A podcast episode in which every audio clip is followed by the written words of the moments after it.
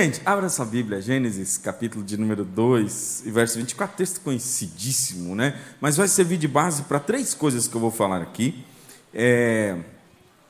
Eu vou falar três coisas que parecem que elas são desconexas, né? Mas elas têm tudo a ver com família. A primeira bronca vai às mulheres, a segunda bronca vai aos homens, e a terceira bronca vai ao casal. Tá bom?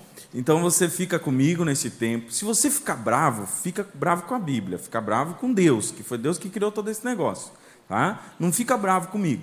Até porque eu vou apresentar algumas coisas que de repente são pensamentos que eles já estão tão é, é, entranhados na mente das pessoas que elas não compreendem. O peixe não sabe que está molhado. Né? Então tem gente que ele está tão dentro da, da, da, da, cultura do mundo que quando fala a cultura de Deus, ele, ele, ele já fica bravo, ele fica chateado. Nós estamos chegando num tempo que nós não podemos mais pregar o Evangelho para crentes, porque os crentes estão ficando chateados. Né? Então eu sei que há pessoas aqui, desde não crentes, enfim, então você não fica chateado, fica chateado com Deus, se for para ficar porque algumas coisas eu vou falar aqui que talvez vá, vá de encontro, né? E quando eu digo encontro, vai de, dar um choque, né? de repente, com relação àquilo que você pensa e até acredita. Mas o nome da, do, do, sermão hoje, né, da nossa conversa, vai ser Mentiras que te contaram, fake news, mentiras que te contaram sobre a vida 2.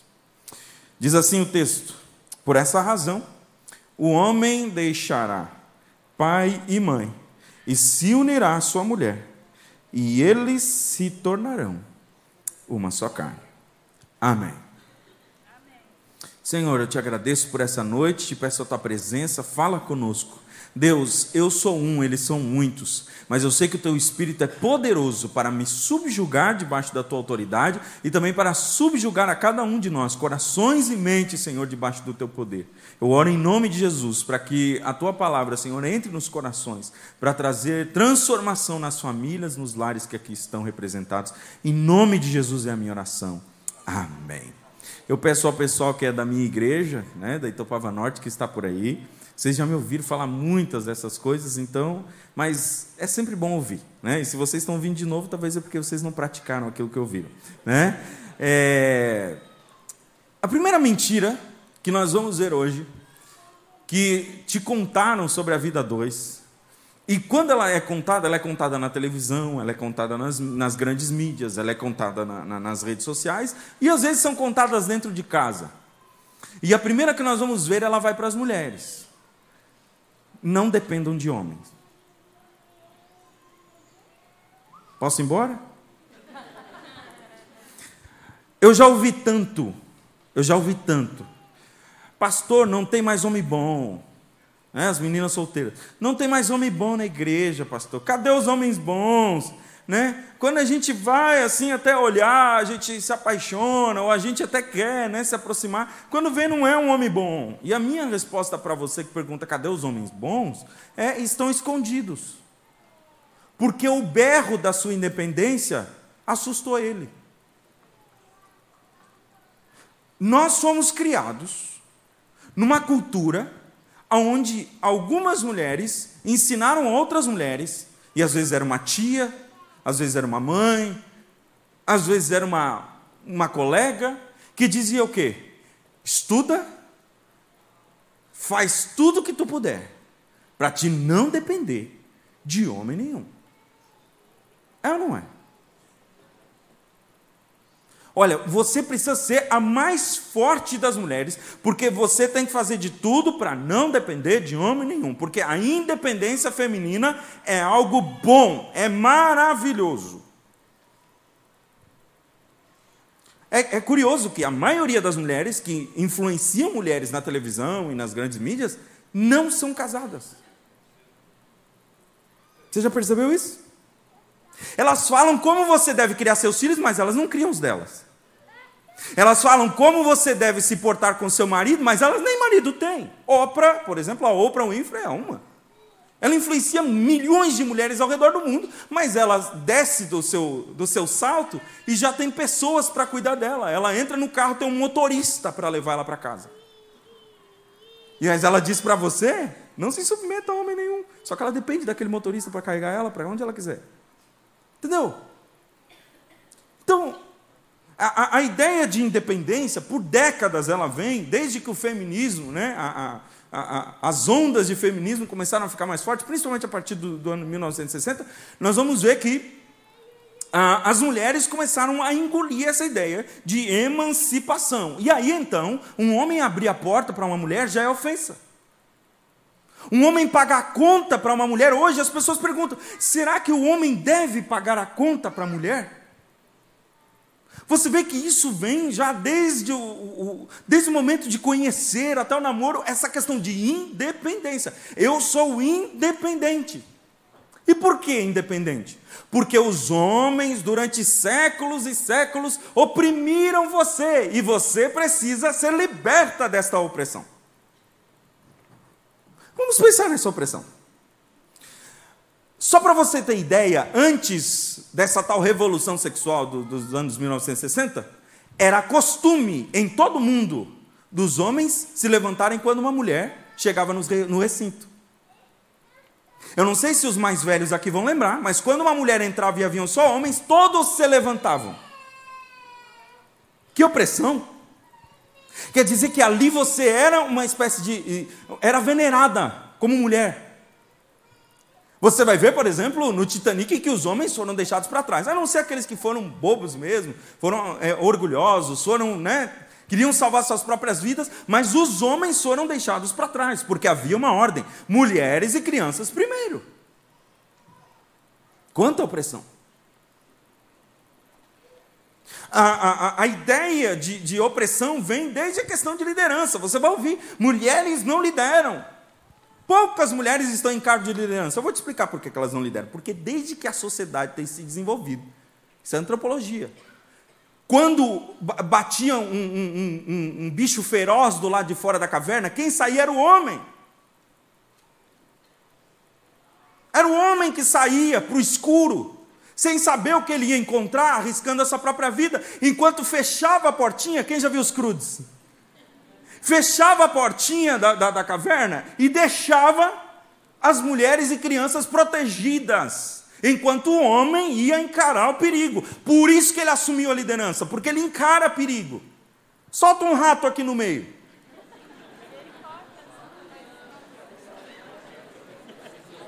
Pior que vai ter homem que vai. Uh! Não, né? Você não é desses, né? Não, porque tem lugar que quem mata barata é mulher. O homem, você já foi mais forte no passado, você matava dragão.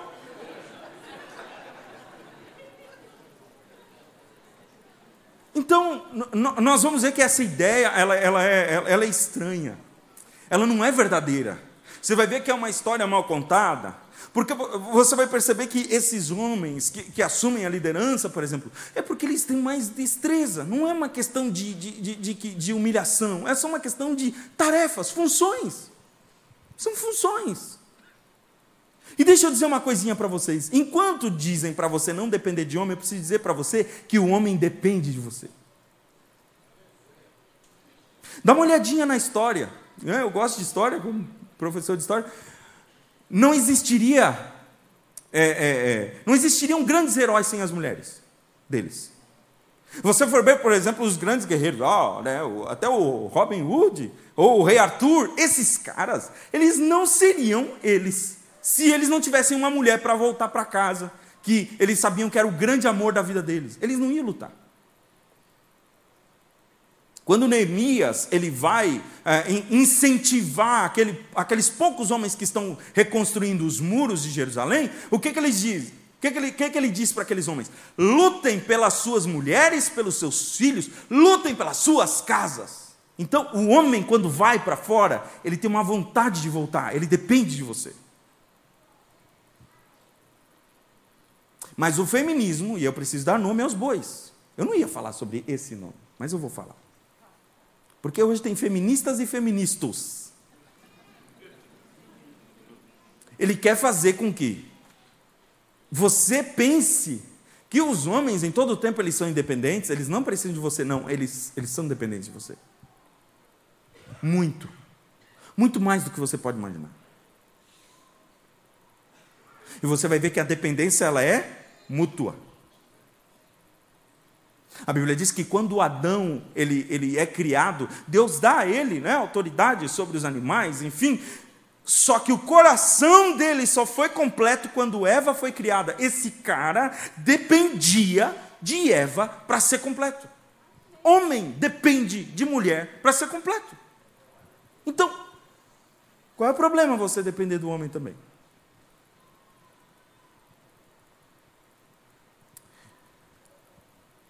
Um homem que não tem um porquê, não vai ter um porquê.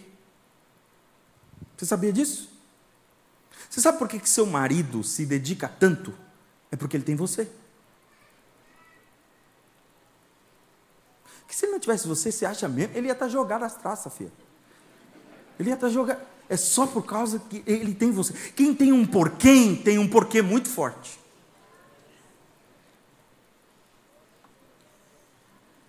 Então, nessa primeira parte da minha fala, eu preciso dizer a você que não existe independência.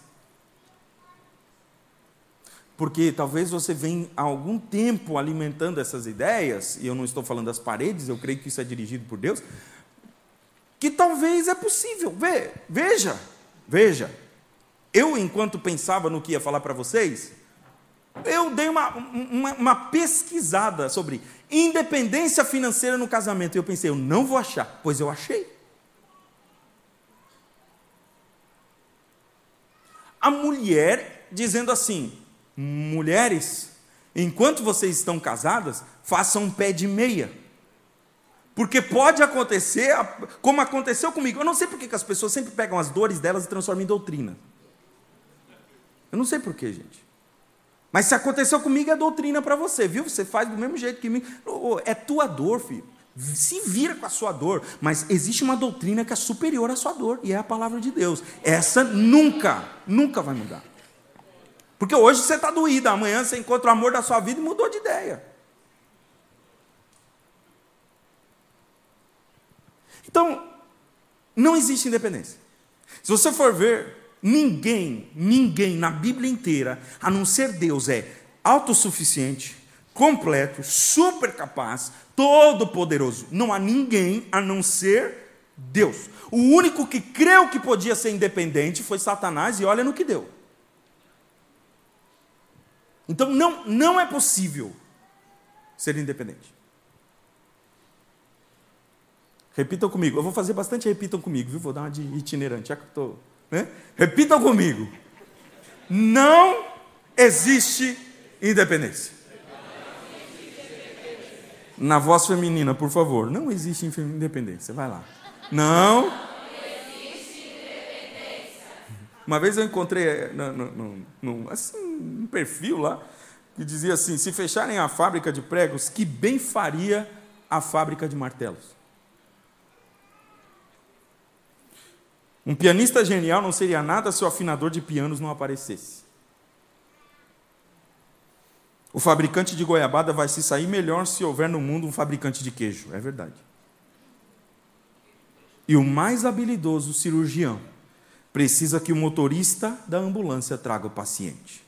Resumo: você sempre vai precisar de alguém e alguém sempre vai precisar de você. E que bom que Deus te deu a chance de escolher quem vai precisar de você e de quem você vai precisar. Está aí do seu lado. Olha bem.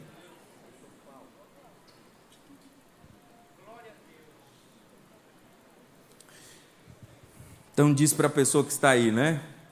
Eu preciso de você. O marido diz assim, principalmente para achar a meia marrom. E a mulher diz assim, principalmente para estacionar direitinho.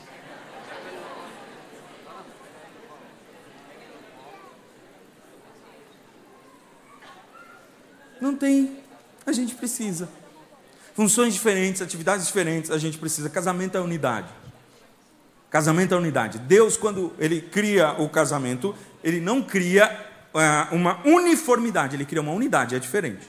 Você vai ver que quando a gente leu esse texto, por essa razão deixará o pai e a mãe, se unirá a sua mulher, se tornarão uma. Eu gosto da palavra que Moisés usa aqui. Moisés usa echad, que quer dizer, basicamente, traduzindo para nós, a unidade na diversidade. Não era, Deus não criou um Adão de saias, Deus criou Eva. Por mais que é ossos dos ossos, carne da carne, mas ela é diferente de mim. Porque a partir do momento que eu quero fazer o homem, o outro, a minha imagem e semelhança, eu estou querendo ser Deus. E aí eu. Então ela é diferente.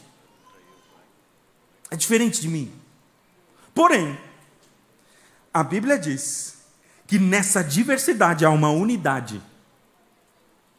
Jesus disse que, assim como eu e o Pai somos um, Ele quer que a igreja seja. A Bíblia fala sobre o Pai, o Filho e o Espírito Santo e diz: ao único Deus adorarás, porque eles são um. Você vai ver manifestações que são do Espírito Santo, você vai ver a obra de Cristo, você vai ver a obra de Deus, mas em nenhum momento você tem dúvida, eles são um. Assim também deve ser o casamento. A mulher, ao homem, eles não têm uma personalidade. Eles têm várias coisas que não são parecidas, mas eles são um.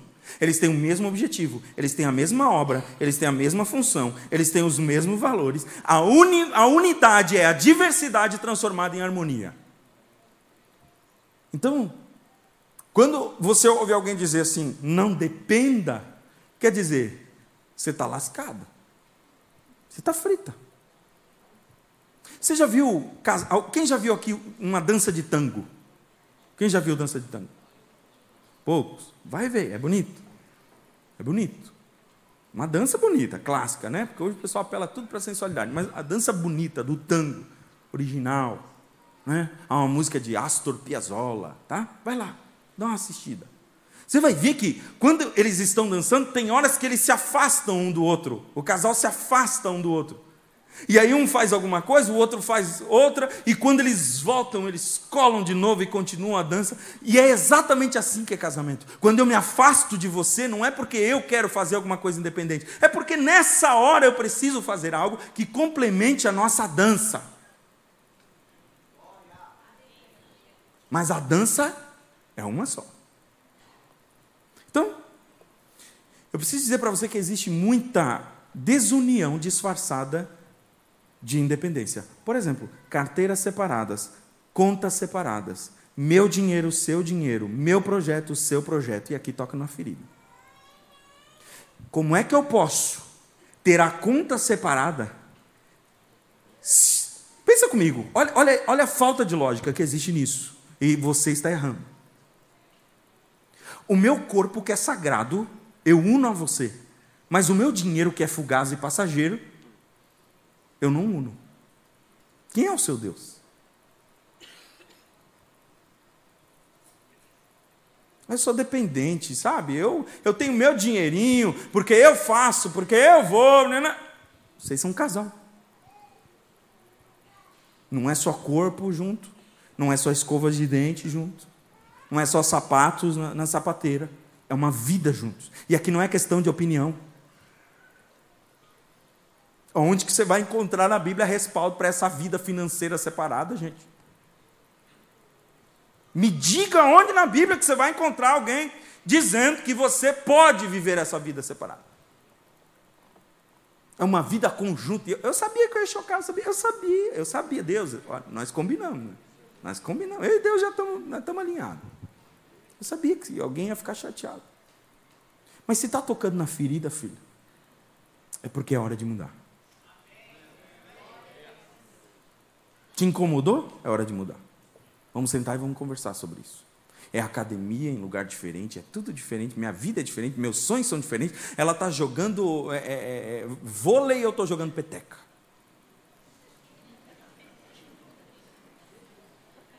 Tudo diferente. Mas Deus tem que abençoar a minha vida. Abençoa não. Porque até o inferno é unido.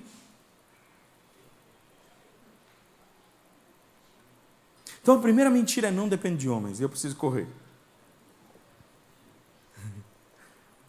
Não, é, é, é curioso essa questão de, de, de, contas separadas, né? Porque tem marido que ele empresta dinheiro para a esposa, gente. E ainda pede recibo. Cobra juros.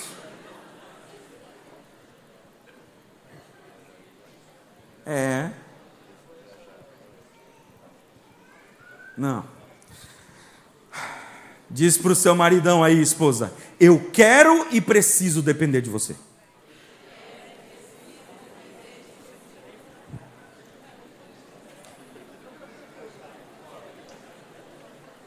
Hum. É, foi travado, né? Foi travado, né? Ô Senhor, quebra, quebra agora, Pai.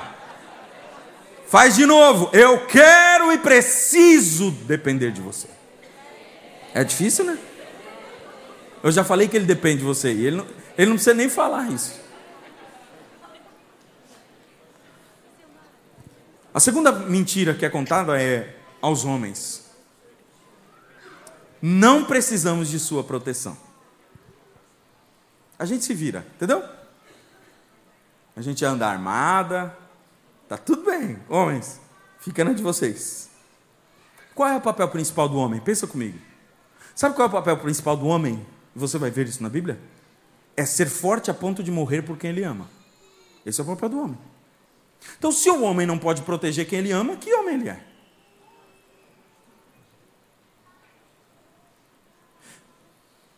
De Gênesis a Apocalipse você vai ver o homem como protetor. Quando a Bíblia coloca, quando Deus coloca Adão no jardim, a Bíblia diz em Gênesis 2,15 que Deus instrui ele a cuidar do jardim, lavrar e cuidar. A palavra que é usada, cuidar, estava falando para pessoas e não para coisas. Ele estava é, sendo instigado a lavrar o jardim e cuidar de alguém, mas não tinha ninguém ainda. Mas Deus já estava preparando o coração de Adão para que ele viesse a cuidar de quem viria. Então, antes que esse homão que está do seu lado aí pensasse em casar com você, mulher, Deus já estava preparando ele para te proteger. Então, Deus já coloca, antes que a antiga serpente venha, antes que Eva venha, né? antes que aconteça todo o, o, o Gênesis 3, você vai ver que Deus já estava preparando o, o coração de Adão para ser um protetor. O apóstolo Paulo diz: Marido, ama a tua esposa. Como? Como Cristo ama a igreja. E como Cristo ama a igreja? Ele se entrega por ela, morre por ela.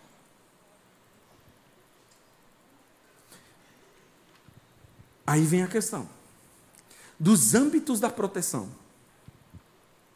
Primeiro, a primeira característica da proteção que Deus deu este poder ao homem é a proteção física. Sim, homens precisam proteger as mulheres. Pensa quantos policiais precisariam para defender todas as famílias aqui representadas. Não tem, gente. Quem defende a casa somos nós. Entendeu? Somos nós. É você, homem. Você protege a sua casa. O Estado ajuda, está aí para contribuir, mas a segurança da sua casa está na sua mão. Oh, agora eu dei moral para você, hein? Dei moral. E esse símbolo, ele está no dia do casamento. Você sabia que quando uma moça ela entra vestida de branco, ela vem com o pai até quase a, a, a, aqui o altar, e o pai dá um beijinho na testa da menina, entrega aquela menina ao futuro marido. O que, que ele está dizendo com isso? É só um ritual? Não. Ele está dizendo: até aqui protegi essa menina, fui o homem mais forte da vida dela. A partir de agora, você será o homem mais forte da vida dela. Vai, filho. E olha só você aí, correndo de barata. Não, brincadeira.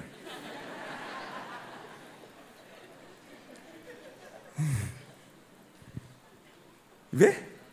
Olha que privilégio que Deus dá a você cuidar de uma mulher. Você pegou do que era mais forte, mas agora você é o mais forte.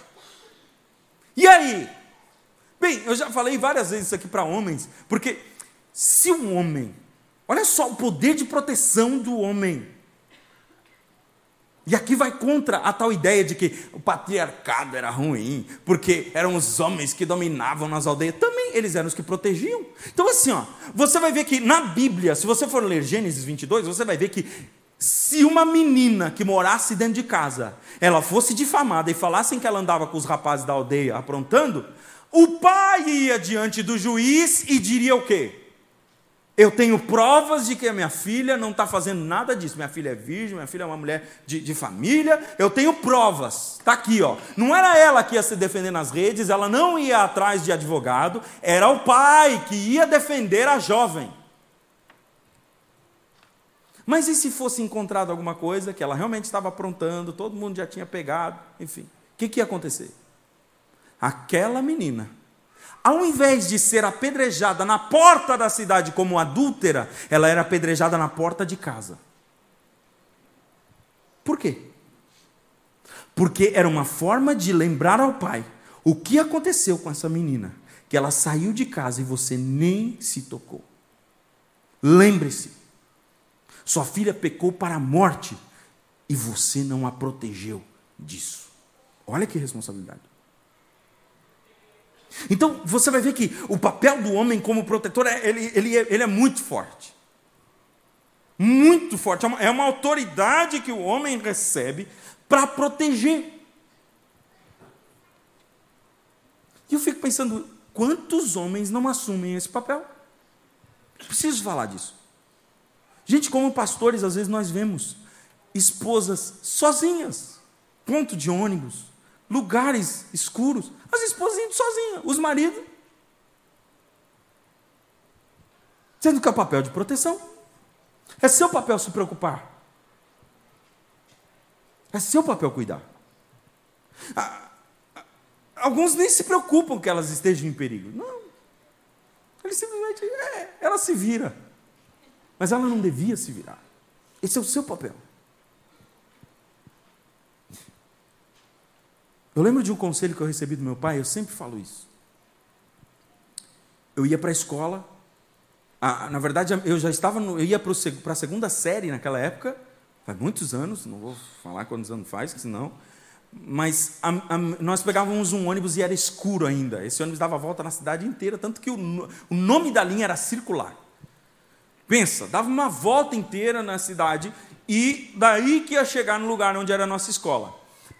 A rua onde nós íamos para a escola era perigosa, tinha algumas boates por ali e tal, de vez em quando tinha sangue no chão, quando a gente passava indo para a escola, o resultado da bagunça do final de semana e tal. E meu pai disse o seguinte: meu pai me chamou no domingo à noite, antes de a minha irmã ir para o prezinho. E meu pai me incumbiu da proteção dela. E meu pai disse o seguinte: filho, você vai proteger sua irmã, você não vai largar sua irmã, você vai ficar com ela o tempo todo, você vai andar com a sua irmã o tempo inteiro. Cuida dessa menina. E ele me disse o seguinte: quando você estiver andando na calçada, você anda pelo lado do meio-fio, o lado de fora. E a sua irmã anda rente ao muro.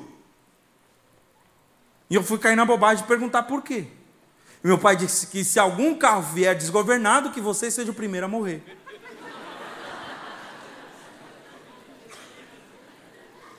Porque o papel de proteger sua irmã é seu. Eu nunca mais esqueci isso, gente. Eu ando com a minha, com a minha filha, eu já ponho para dentro. E eu fico pensando, meu Deus, que nenhum carro desgovernado.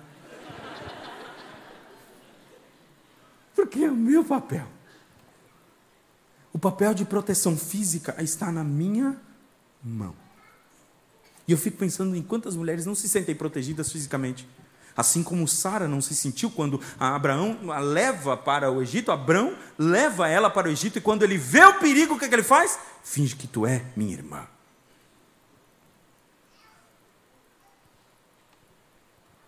Não é à toa que depois ela pega e diz o quê?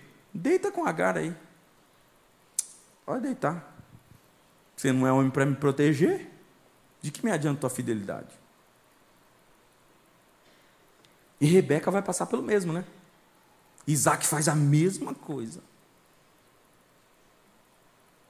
Homem, ela é tua mulher. Assuma isso de uma vez. Tia.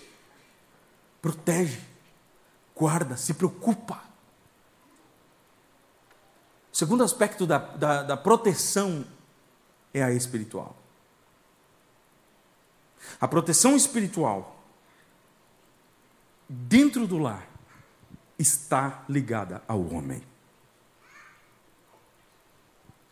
Homens oram pelas mulheres da sua vida Eles são responsáveis por cobrir de oração o lar deles. E eu fico pensando que há mulheres que vêm sozinhas à igreja com marido crente. O marido é crente, mas ela vem sozinha. Escuta, era para segundo a ordem da Bíblia, era para ela ser a sua apoiadora e não você ser apoiador dela. Eu te apoio em tudo, vai. Não, você quer buscar Jesus? Eu não te atrapalho. Eu só não vou nessa mesma pegada aí, sabe? Estou cansado. Muito trabalho, sabe como é que é?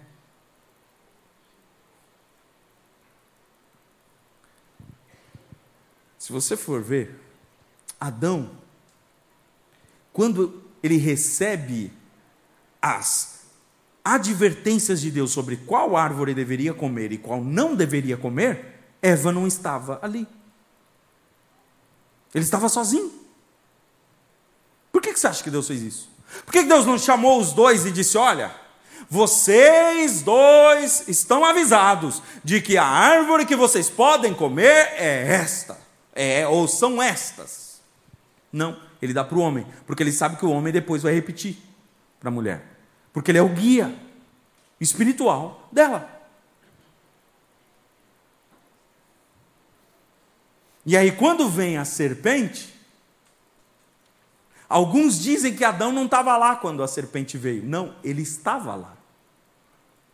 Leia Gênesis capítulo de número 3, verso 6. Ele estava lá. E a pergunta é: o que esse cara fez quando a serpente veio e começou a conversar com a mulher? Nada. Nada. Ele não falou uma palavra. Escuta. Satanás está atacando a mente da minha esposa. O que eu faço? Nada. Em vez de dar um sai para lá, bicho ruim, vai embora, você não tem palavra aqui, nós temos aqui a palavra de Deus, é a única que. Não, não, não, não, não. Deixa conversar, vai dialogando aí. A batalha é sua, viu? A serpente não pediu para mim, ela pediu para você. Conversa você aí com ela. Quem está entendendo? Can you understand me? Yes, ok? Então, assim, ó, nós precisamos perceber que nós, como homens, somos a proteção espiritual da casa. Então, se há uma música pornográfica que os filhos estão ouvindo, a culpa é minha. Se há uma série que está sendo assistida e essa série ela vai totalmente contra e de repente até está contribuindo para a operação satânica dentro da minha casa, sou eu que tenho que dizer: show, serpente, aqui não. Mas a ideia geral é: cada um por si, homens, não precisamos de vocês, viu? Deixa a gente buscar Jesus, né? Deixa a gente buscar Jesus, porque vocês, vocês. Meu marido vai no ritmo, entendeu? Vai do jeito que dá. Não é assim. Você é protetor espiritual da sua casa. O pecado de Adão foi não ter a postura correta de proteção. E depois, filho, depois que tu já não é protetor, para te pecar junto, é dois toques. Para aceitar uh, uh, uh, um pedaço do fruto, tranquilo. Você já não está exercendo seu papel. Vocês me suportam por mais um pouquinho? Amém? Ixi, eles não estão gostando, Deus.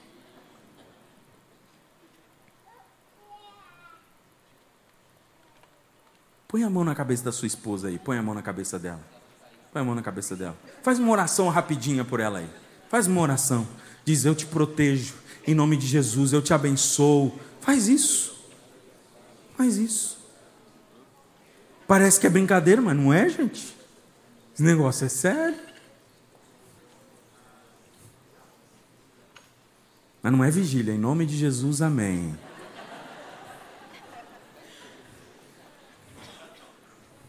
Mulher diz para ele: Eu recebo a tua proteção. Quero ficar escondidinha nos teus braços. E a terceira e última mentira é ao casal. vocês não precisam ter filhos. Posso ir? Três coisas Deus trabalha em conjunto: casamento, sexo e filhos. Casou, tem que ter sexo. Não tem esse negócio de, ah, eu, eu não acho que precisa. Não tem vontade. Filho, casou. Filha, casou. E filhos? Casamento, sexo e filhos. O que, que a ideologia vem, vem pregar para você? Casamento é opcional, sexo é quando você quiser, com quem você quiser, e filhos é quando você quiser, e talvez nem precise ter, porque eles, eles são opcionais também. É só um acessóriozinho bonitinho para você ficar postando lá, até porque dá mais views no seu, nos seus vídeos, né? Quando você coloca a criança, é cuticute.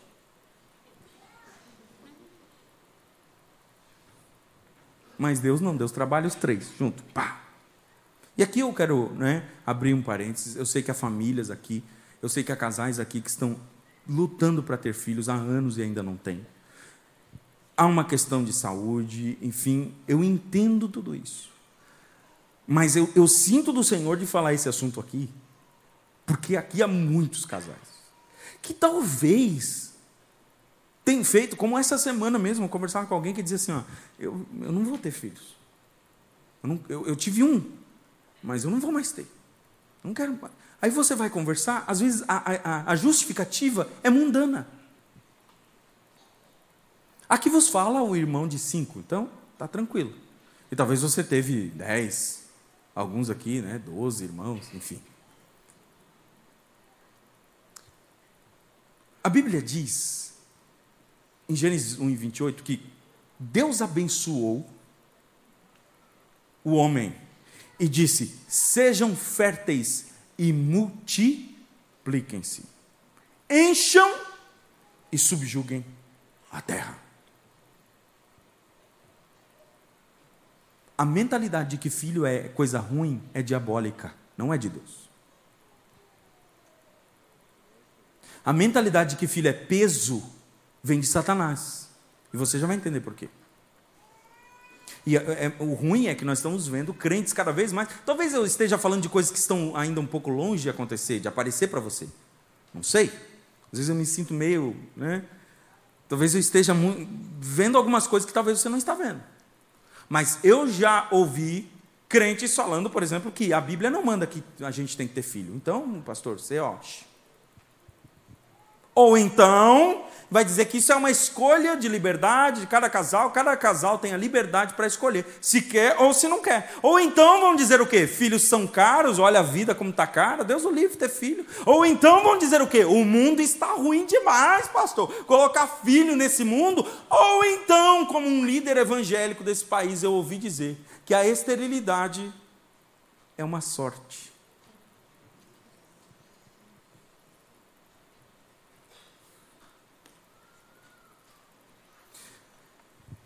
Se você for ver tá, o IBGE, isso aqui é pesquisa, a proporção de famílias que é formada por casais que não têm filhos por decisão subiu de 15 para 20% em menos de 10 anos. Gente, parece pouco, mas é muito. Porque casamento nunca para. Casamento sempre acontece. Mas a, a, o índice de natalidade está reduzindo cada vez mais. O Brasil tem 500 mil abortos, e esse número pode ser triplicado na realidade. 500 mil abortos por ano. Mas o que, que você vai ouvir na mídia? Que é uma questão de saúde. Agora me diga, quantas mulheres morrem no parto e quantas morrem tentando fazer aborto? Me diga o que é questão de saúde. Me diga, se é questão de saúde, quantas sequelas, e não tem como não ter sequelas, ficam numa mulher que tenta fazer aborto, e depois vão me dizer se é uma questão de saúde. Não é uma questão de saúde. É uma obediência a Moloque, Satanás. Posso continuar? Eu vou pedindo. Que eu vou. Então, muitos, não por infertilidade, mas por opção, estão escolhendo. Eu, eu tenho um e ó, fechou a fábrica. Esse aqui vai ser o único. Acabou. E eu vou te convencer hoje a ter mais. E nós vamos ter muitos filhos nos próximos anos aqui, para a glória de Deus. Porque filho não atrapalha.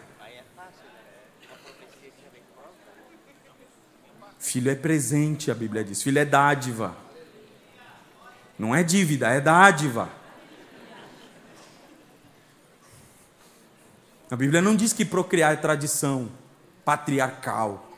A Bíblia diz que é mandamento, é obedecer a Deus. Sabe por quê? Porque quando você vai ver, Deus ele dá ordem. Quando Deus coloca essa ordem do homem encher a terra e ser fecundo, a, a, a, Deus está dando ordem aos planetas. Deus está dando ordem ao mar. Deus está dando ordem às coisas que estão funcionando até hoje. O homem é o único que está dizendo: Eu não quero funcionar como tu me pediu, porque o sol está aí, a lua está aí. O mar ainda respeita o limite que Deus disse que ele vai parar, porque ele tem que parar. Pois o homem se manifesta contra Deus e diz o quê? Eu não quero fazer o que o Senhor me criou para ser.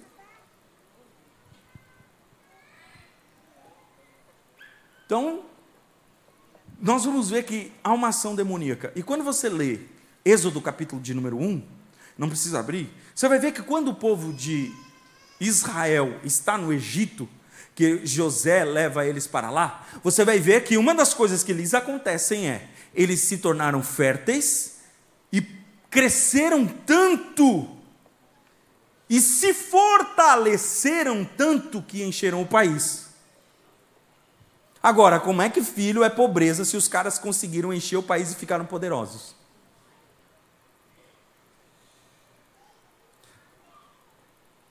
A Bíblia diz, Salmo 127, verso 3, que filhos são herança do Senhor, uma recompensa que Ele dá. O verso 5 ainda vai dizer: Feliz a pessoa, o homem que tem uma aljava, ele compara flechas, né? Feliz o homem que tem uma aljava cheia de filhos. Isto é, quando você tem um filho, você tem um poder de luta maior. O seu poder de batalha aumenta. Por isso, que Faraó não fica contente. E ele justifica isso quando ele diz que, para que esses caras aí não se alinhem aos nossos inimigos e nos vençam, vamos estabelecer sobre eles trabalhos forçados, para que eles parem de produzir filhos e pensem mais em trabalhar. Não parece o que está acontecendo hoje? Pastor, tem muito trabalho, é a faculdade, é não sei o que, não tenho tempo para filhos. Distraiam eles da missão. Distraiam eles da missão que eu dei a eles de ter filhos e façam eles se preocupar com o quê? Com cargos. Façam eles se preocupar com dinheiro, façam eles se preocupar com estética, façam eles se preocupar com corpo. Dê trabalho a eles. Ocupem eles com qualquer outra coisa, menos com filhos, porque filhos são poder. E quanto mais filhos eles tiverem, mais nós teremos que recuar. Os demônios sabem disso. Eu estou falando aqui, gente, eu sinto a autoridade do Senhor. Os demônios sabem disso. Eles estão me ouvindo agora.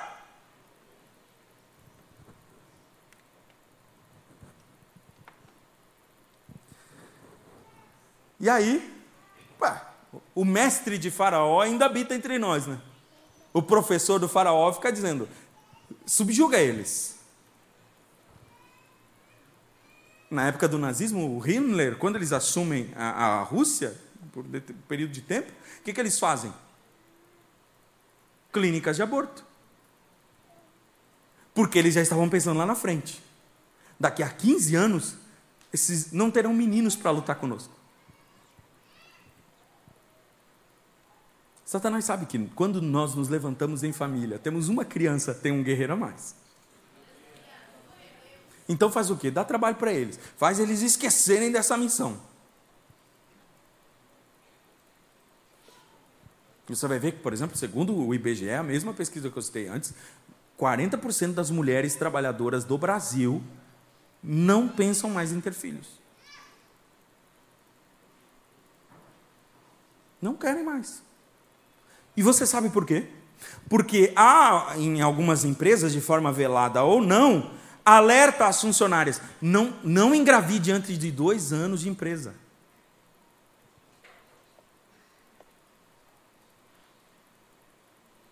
Não tenha filhos. Porque isso vai atrapalhar a tua carreira, filhos vão atrapalhar o teu trabalho, vão atrapalhar o teu desempenho. Você sabe, você quer crescer aqui, então, por favor, você não engravida pelos próximos dois, três anos. Peraí, peraí, peraí, peraí. A minha herança não está nesse negócio, a minha herança está nos filhos, a Bíblia diz. Eu creio nisso.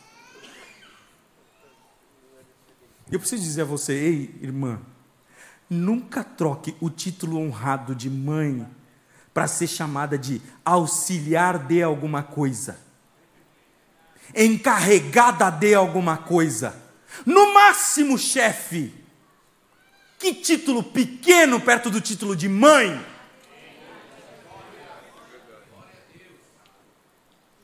Mãe, vão te chamar para sempre assim. Você pode ser demitida, você pode perder seu emprego, a empresa pode falir, sempre vai ter alguém para dizer: Mãe!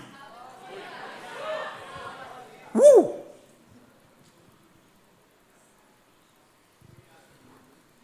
Ah, eu gosto de falar desse assunto hoje. Você viu que eu dei um pouquinho mais de tempo para ele, né? Aí, eles começam a subjugar o povo de Israel. Mas mesmo a escravidão não impede o crescimento. O marido chegar cansado em casa, a esposa dizia: Hoje tem.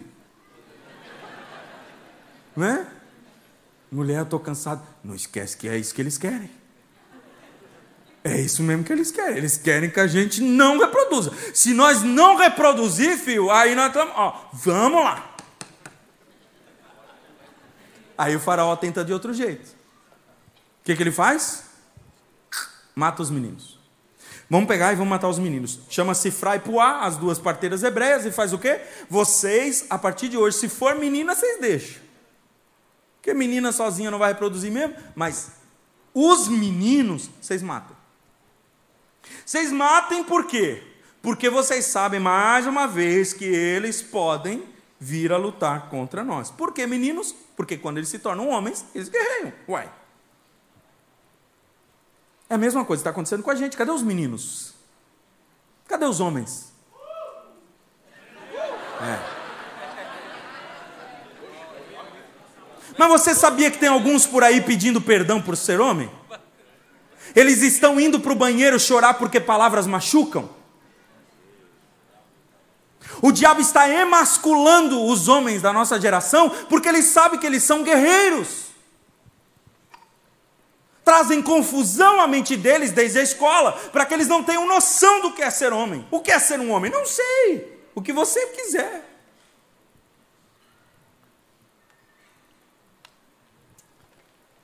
Mas apesar da ordem do faraó, o que que Sifra e Puá faziam? Elas fingiam que não vinham. Nem vi que é menino. Imagina, negócio lá do tamanho. Não vi.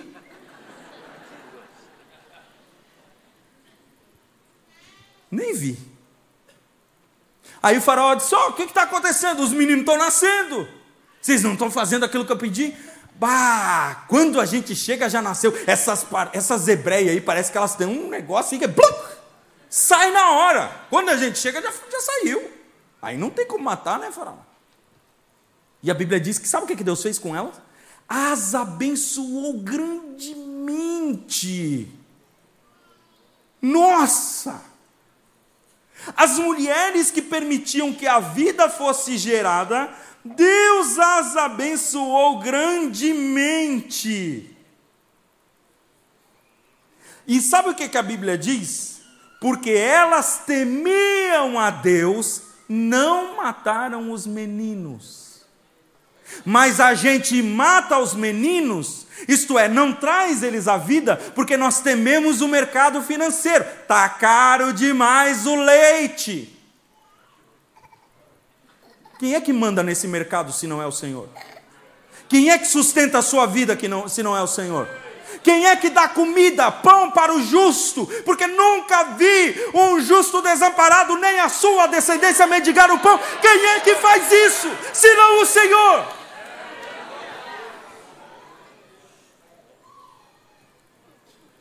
Você teme o, o errado, você está temendo Satanás. Elas temiam a Deus. Então eu penso que há bênçãos que estão barradas porque nós não estamos temendo a Deus. Meu Deus do céu, eu não, eu não acredito que eu estou falando isso. Meu Deus, para tanta gente uma vez só. A minha esposa vê as minhas radicalidades, ela diz: Ô, oh, tu não pode falar desse jeito, o pessoal vai achar que tu é. Não, tu... ela, ela me controla. Mas eu não acredito que eu estou falando isso aqui. Meu Deus, pastor.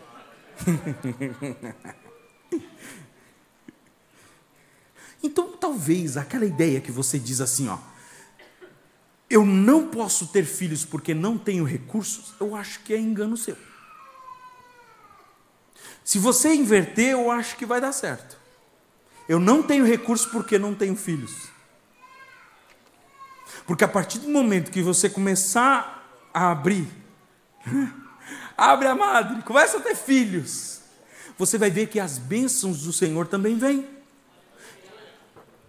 O pastor teve cinco, passou fome, teve roupa para todos.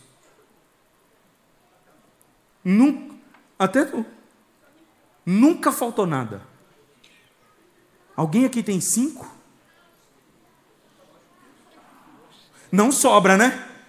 Não sobra. Eu sei, gente, nós era seis. Éramos seis. Podia ter escrito aquele livrinho que ficou famoso, né? Éramos seis. Não sobra. Mas não falta. Porque, na verdade, nós cremos que Deus nos sustenta para sustentar o nosso iPhone. Nós cremos que Deus nos sustenta para nós termos a Netflix. Para nós termos aquele carrinho novo que a gente está namorando há um tempão. Para a gente ter aquela empresinha, aquele empreendimento, pastor, ora por mim, põe a mão na minha cabeça e me abençoe, que eu creio que agora Deus vai meter a mão. Mas quando é filho, oh, aí não. Jason, você tem três, cadê o Jason? Lá. Foi assim ou não foi? Não levou? Não teve gente crente que não veio dizer, cara, que isso?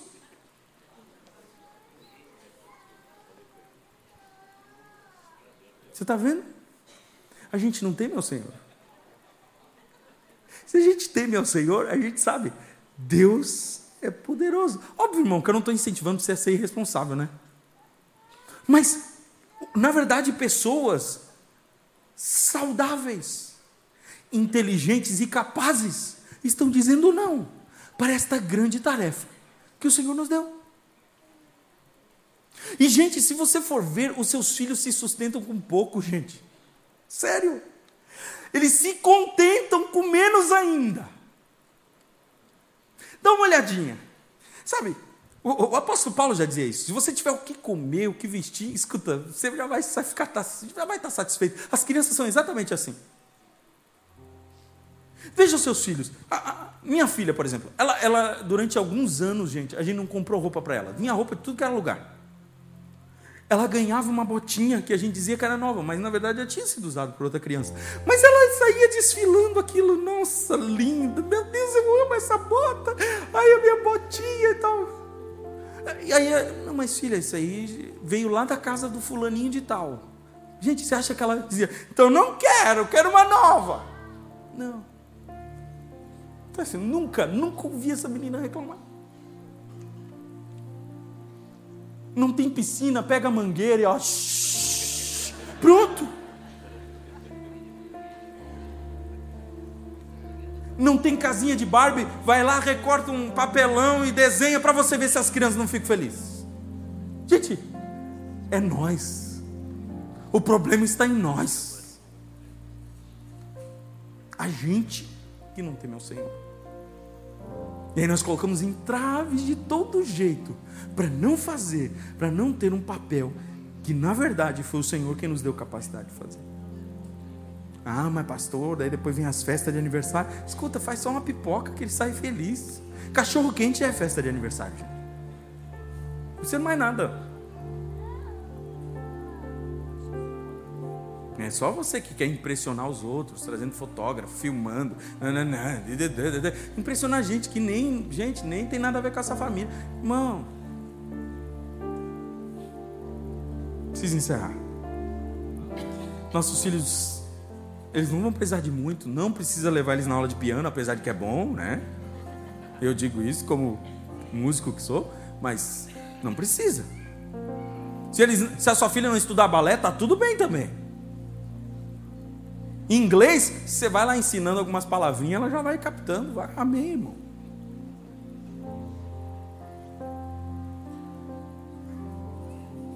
Aí vai ter alguém que vai dizer assim: É, pastor, mas assim eu pregou isso no Antigo Testamento, mas eu não vi nenhuma anulação no Novo. Aliás, quando Noé ele sai da arca depois do dilúvio, que está tudo destruído, só ele e a família dele, e ele olha aqui, ó, sobrou o meu mundo aqui, ó. Aqui está o meu universo. Qual é a palavra de Deus para ele? Crescei e multiplicai. Faz tudo de novo.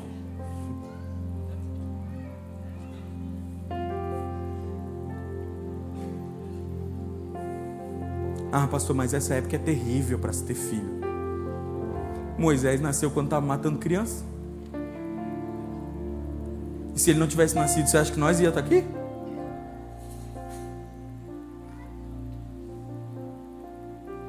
Jesus cresceu no meio de perseguição, foi para o Egito, voltou. Seus pais passaram por coisa pior do que você? Tenho certeza. E você está aqui.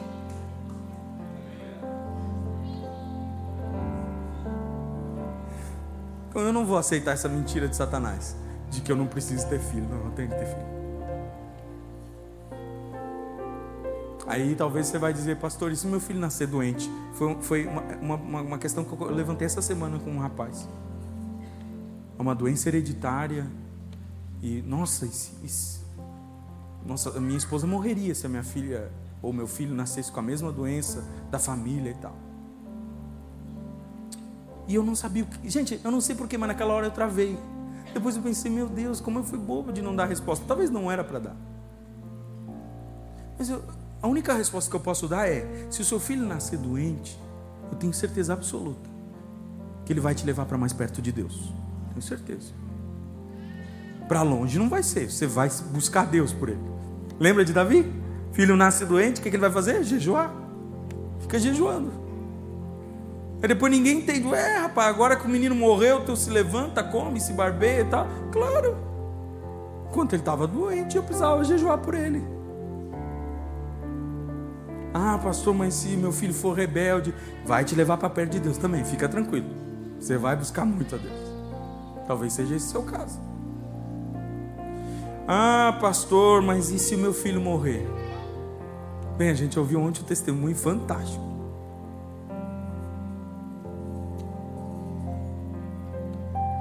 Você vai dizer que nem Jó. Antes eu conhecia, eu ouvi falar. Agora os meus olhos te veem.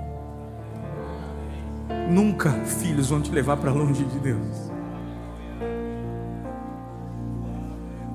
Nunca, nunca as tuas crianças vão te levar para onde Deus. Nunca. Um pai que diz assim: ó, não vou na igreja por causa dos meus filhos, ele não entendeu. Filhos não afastam você de Deus. Filhos te empurram para Deus, porque você não sabe como lidar. A maioria das vezes é difícil. A maioria das vezes você não sabe. Meu Deus, está doente, está tossindo a noite toda, como foi essa noite lá em casa, e, e você fica.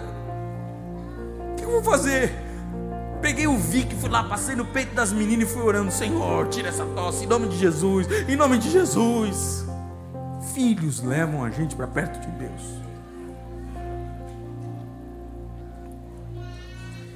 Por causa deles, a gente vai adiar a viagem. Muitas. Eu já era para ter ido para a Europa, né? Mas por causa dos nossos filhos, vai ter faculdade que vai ser trancada.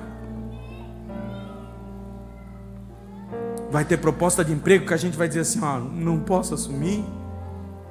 Mas maiores são as bênçãos que vêm dos céus.